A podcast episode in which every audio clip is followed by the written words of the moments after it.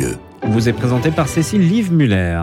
500 mètres séparent la basilique Sainte-Clotilde, à laquelle est adossée l'aumônerie des parlementaires, de l'Assemblée nationale située au 126 rue de l'Université. Partant du 23 bis rue Lascaz, nous empruntons la rue Martignac, du vicomte de Martignac, ministre de l'Intérieur, voie créée en 1828 sur les anciens terrains des couvents des Dames de Bellechasse et des Carmélites.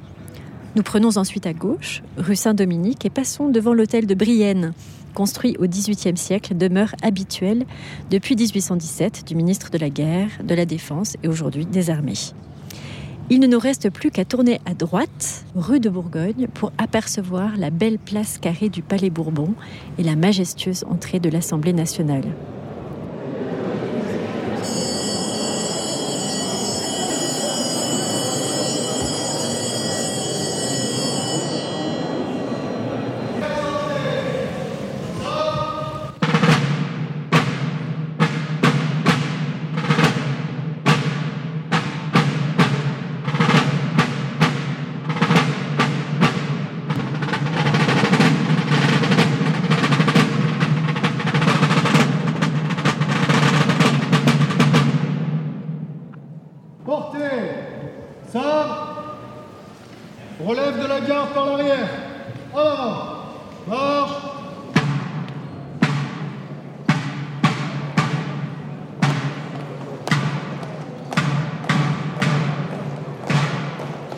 En 2017, dans un discours donné en Amérique latine sur l'engagement des catholiques en politique, le pape François avait évoqué la politique comme une forme élevée de la charité, un service de sacrifice et de dévouement, au point que parfois on pouvait considérer les politiques comme des martyrs pour le bien commun de leur nation. Est-ce ce que nous allons découvrir au cœur de ce monument chargé de sens qu'est l'Assemblée nationale? Pour nous en parler, nous avons rendez-vous avec deux fins connaisseurs de ce lieu, Monsieur Patrick Hetzel, député du Bas-Rhin, et Monsieur Bruno Fulini, essayiste passionné de l'histoire parlementaire. Nous voici dans le jardin non pas des quatre évangélistes, mais des quatre colonnes, à quelques pas de la salle du même nom, que nous venons de traverser et que nous allons avoir le plaisir de regarder, confortablement assis au pied de la statue de Montesquieu, au travers du regard et de la voix de Monsieur Patrick Hetzel, député du Bas-Rhin. Bonjour Monsieur le député. Bonjour Madame. Patrick Hetzel, nous trouvons non loin de la salle des quatre colonnes. Au milieu de cette salle trônent des canapés en velours rouge cramoisi. Elle est entourée de quatre colonnes blanches. Le sol est un damier noir et blanc. Sommes-nous au cœur d'un échiquier politique, pièce d'un jeu plein de subtilités oui, ce, lieu, euh, notamment cette salle des quatre colonnes, a une, euh, une histoire toute particulière puisque c'est euh, un, lieu qui, est à la croisée, d'ailleurs y compris des, chemins, ce qui est à la fois l'hôtel de Lacé d'un côté, qui, est l'endroit où siège la présidente actuellement de, de l'Assemblée nationale, puis ensuite c'est l'endroit où généralement va se retrouver la presse. D'ailleurs, euh, très heureux que vous ayez pu euh, nous rejoindre ici euh, aujourd'hui pour, pour parler de, de, ce lieu. Il a pour moi énormément de sens. Vous avez fait référence aux, quatre colonnes. vous pourrez noter que entre chacune des colonnes, eh bien, il y a un monument, un monument qui, qui est dédié aux députés et aux fonctionnaires qui sont morts pour euh, le premier d'entre eux lors de la Première Guerre mondiale et pour euh, le second eh bien lors de la Seconde Guerre mondiale. Et euh, chaque fois que je, je passe dans cette salle eh bien c'est aussi l'occasion de, de, se souvenir de celles et ceux qui nous ont précédés et qui pour certains d'entre eux ont un engagement tellement fort qu'ils ont comme beaucoup de Françaises et de Français laissé leur vie au service de la nation. Et, et ça doit nous, nous inspirer ça doit être pour nous aussi moment de dire soyons dignes, soyons dignes de, leur succéder et soyons dignes de représenter euh, la nation française. L'Assemblée nationale est un lieu d'exercice du pouvoir législatif, parfois lieu de combat, parfois lieu de paix et d'équilibre. Que pouvez-vous nous dire de son histoire? Alors, son, histoire, euh, là aussi, est, particulièrement éloquente, puisque ce que je trouve quelque part quasiment magique dans ce lieu, c'est qu'aujourd'hui, euh, c'est le lieu où bat euh, le, poumon de, notre République et de notre démocratie, ce qu'on y débat. On y débat euh, parfois âprement.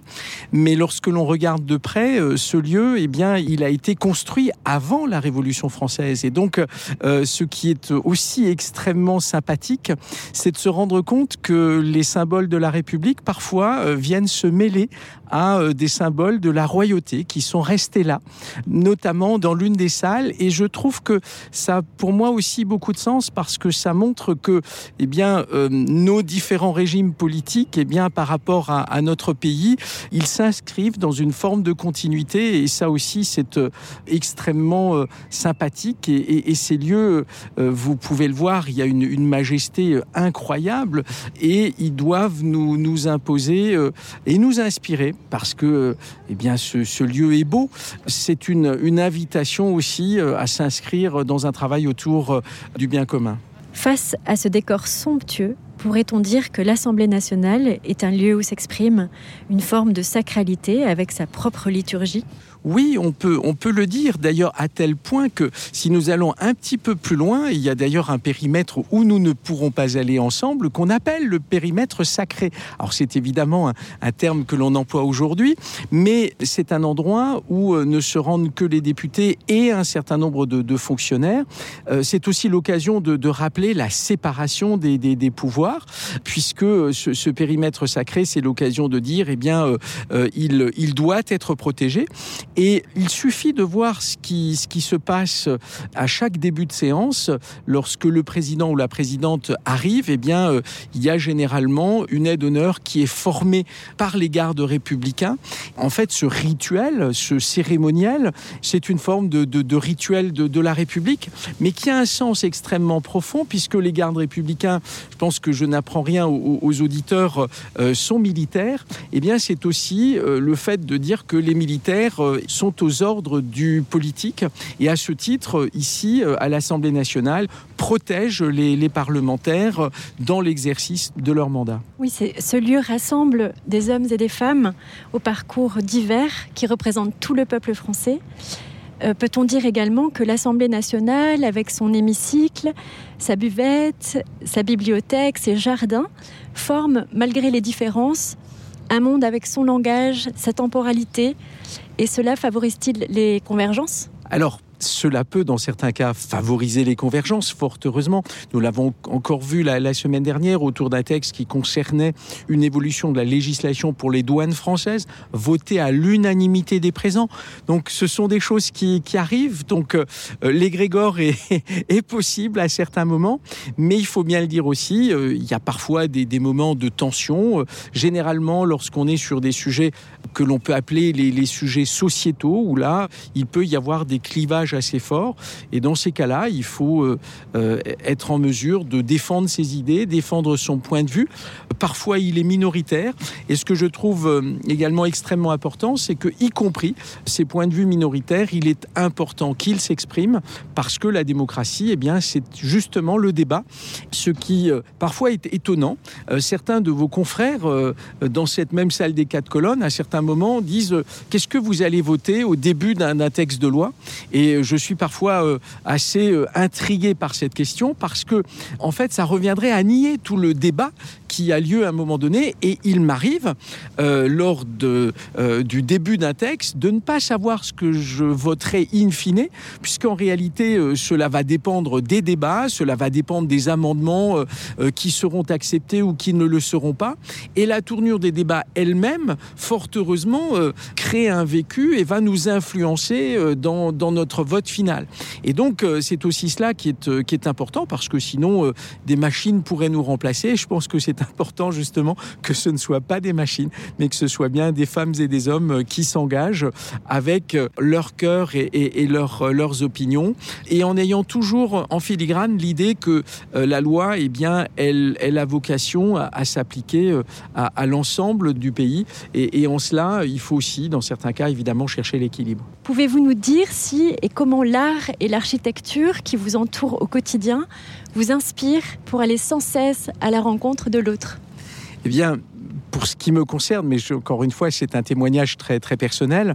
À, certains moments, au, cours des débats, évidemment, on regarde aussi au, autour de nous. Et quand on regarde autour de nous, euh, on regarde par exemple cette euh, formidable tapisserie qui se trouve au fond de l'hémicycle, où là, justement, il y a toute cette symbolique au, autour de, la sagesse. Et puis, euh, vous avez aussi ces magistrales statues de personnages de notre histoire de France qui ont joué un rôle décisif pour euh, construire notre droit. Je pense plus particulièrement à Montesquieu. Quand on, se dit qu'on est euh, sous le regard de Montesquieu, eh bien, euh, ça nous amène à certains moments à nous dire faisons attention à la manière dont, nous travaillons.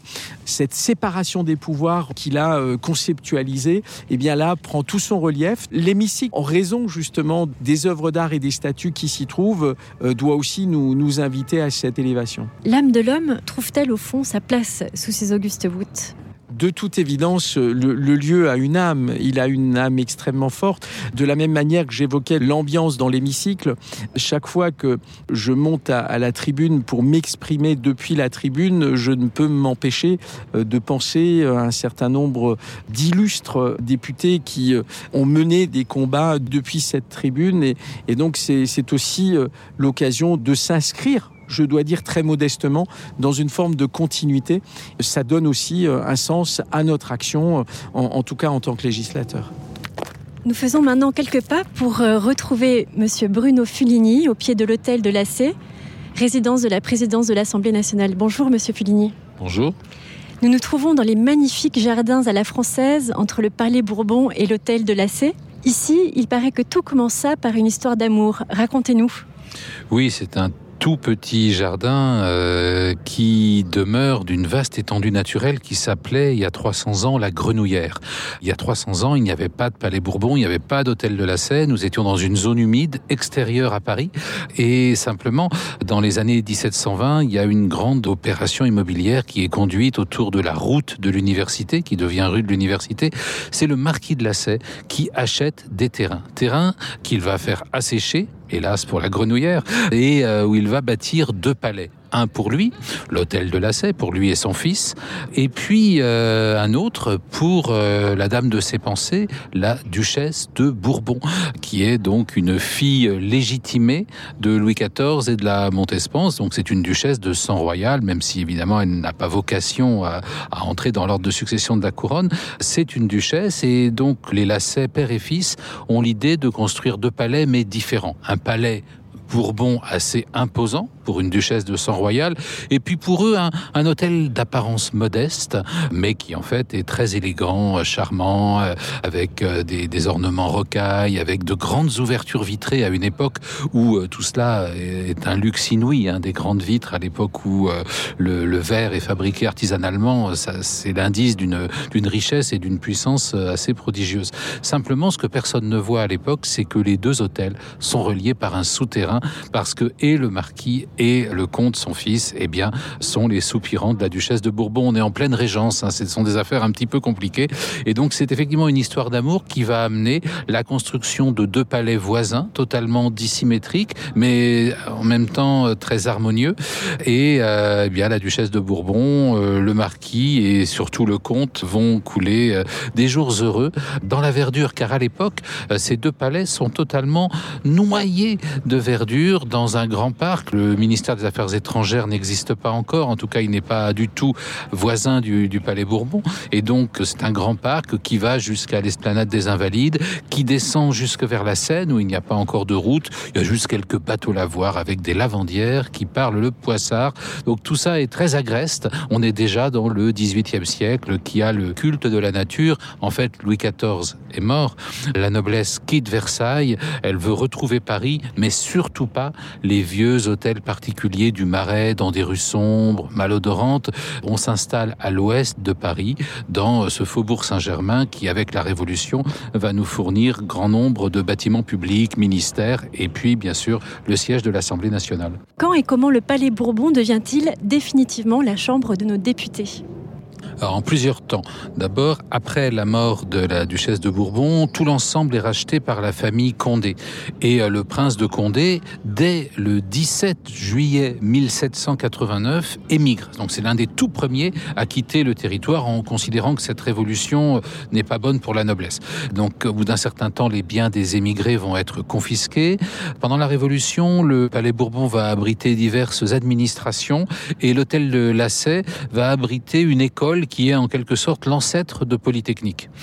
Et c'est en 1798, le 21 janvier, jour anniversaire de la mort du roi, eh bien que les députés du Conseil des 500, nous sommes sous le directoire, il y a deux chambres, Conseil des anciens qui va siéger au Palais du Luxembourg et un Conseil des 500, une chambre basse, euh, qui quitte l'ancienne salle de la Convention pour venir s'installer au Palais ci-devant de Bourbon. Donc c'est le 21 janvier 1798 que pour la première fois, ce palais accueille une assemblée parlementaire. Il y a d'ailleurs une grande cérémonie, on tire les 21 coups de canon protocolaires et euh, les membres du Conseil des 500 processionnent dans Paris, ils quittent leur ancienne salle, ils traversent la Seine sur le pont de la Concorde qui a été bâti avec des pierres extraites de la Bastille et ils prennent possession euh, du nouvel hémicycle qui d'ailleurs n'est pas celui que nous connaissons. C'est un premier hémicycle de couleur verte en bois et en stuc qui va durer une trentaine d'années. Plus tard, il tombera un petit peu en morceaux. Il va donc être démoli entre 1827 et 1832. C'est donc au début de la monarchie de juillet que les députés à la Chambre des députés, sous Louis-Philippe, eh bien, siègent dans l'hémicycle que nous connaissons aujourd'hui à quelques détails près. Et puis, il y a une différence importante, c'est que sous Louis-Philippe, ils sont élus au suffrage censitaire. Il faudra attendre 1848 pour qu'ils soient élus au suffrage universel, mais en 1848, ils sont si nombreux qu'ils ne siègent plus dans l'hémicycle, ils siègent dans une grande salle provisoire euh, qui a été bâtie en hâte dans la cour d'honneur du Palais Bourbon euh, et qu'on va surnommer euh, ironiquement la salle de carton. Nos députés, lorsqu'ils entrent à l'Assemblée, se trouvent placés sous le regard des statues d'Athéna et de Thémis, déesses grecques de la sagesse et de la justice, ainsi que d'un groupe de quatre statues des ministres qui illustrent les vertus du service public, avec Michel de l'Hôpital, le conciliateur, Sully, le réformateur, Colbert, le travailleur, et D'Aguesso, le codificateur. Tout ce décor prône le progrès et l'exemplarité. Une sagesse politique est-elle parvenue à se dégager au fil du temps de cette illustre assemblée? Alors, ces, statues que vous décrivez sont celles qui euh, se trouvent devant la colonnade du Palais Bourbon. Il faut savoir que cette colonnade euh, vient tardivement, hein, au début du 19e siècle, sous le Premier Empire. La colonnade, l'escalier orné par toutes ces statues. Ce n'est pas l'entrée du Palais Bourbon, ça ne l'a été que pour une personne, Napoléon. Napoléon Ier, sous le Premier Empire, ouvrait les sessions du corps législatif et donc il a été imaginé eh bien, de bâtir euh, un, escalier et un monumentaux pour magnifier ces entrées, pour magnifier l'ouverture des, des, sessions parlementaires. Du coup, cette statuaire a voulu euh, situer la Révolution et l'Empire dans une période longue. On annexe les grands ministres de la monarchie, pas les rois mais les grands ministres qui ont conseillé les rois, un petit peu comme des précurseurs finalement. Et puis aussi les statues de l'Antiquité, Athéna, déesse de la démocratie, hein, des protectrices d'Athènes, et Thémis, euh, la, justice. Donc on est dans une, vision très longue et très construite de l'histoire, où finalement, eh bien, ce corps législatif de l'Empire, héritier de la Révolution, est lui-même héritier de la monarchie, et euh, finalement tous ces esprits éclairés euh, proviennent de la démocratie athénienne et peut-être un peu de la République romaine aussi. Voilà un petit peu euh, l'état d'esprit dans lequel se trouve l'architecte Poyet qui bâtit cette euh, colonnade en 1808. Alors on dit que Napoléon n'aurait pas beaucoup aimé le résultat, qu'il aurait regretté publiquement de ne plus être un simple artilleur pour pouvoir canonner ce qu'il avait appelé ce ridicule paravent. Il n'empêche que cette colonnade aujourd'hui, elle est très appréciée, elle est identifiée par tous les Français, euh, elle est devenue le logo même de, de l'Assemblée nationale. Et au fond, son ordonnancement classique ou néoclassique exprime ce qu'on attend, peut-être pas ce qu'on trouve toujours, mais ce qu'on attend d'une assemblée parlementaire, une forme d'harmonie, euh, une forme euh, de, de cohésion, de cohérence, quelque chose qui rassemble, qui réunit. C'est sur ces quelques mots que nous achevons notre belle visite de l'Assemblée nationale et de la politique comme lieu de recherche du bien commun. Je remercie Patrick Hetzel, député du Bas-Rhin, et Bruno Fulini, passionné de l'histoire parlementaire, de nous les avoir fait découvrir. À très bientôt sur nos ondes. Et l'homme des lieux, c'est durant tout l'été sur Radio Notre-Dame. Belle matinée à toutes et à tous.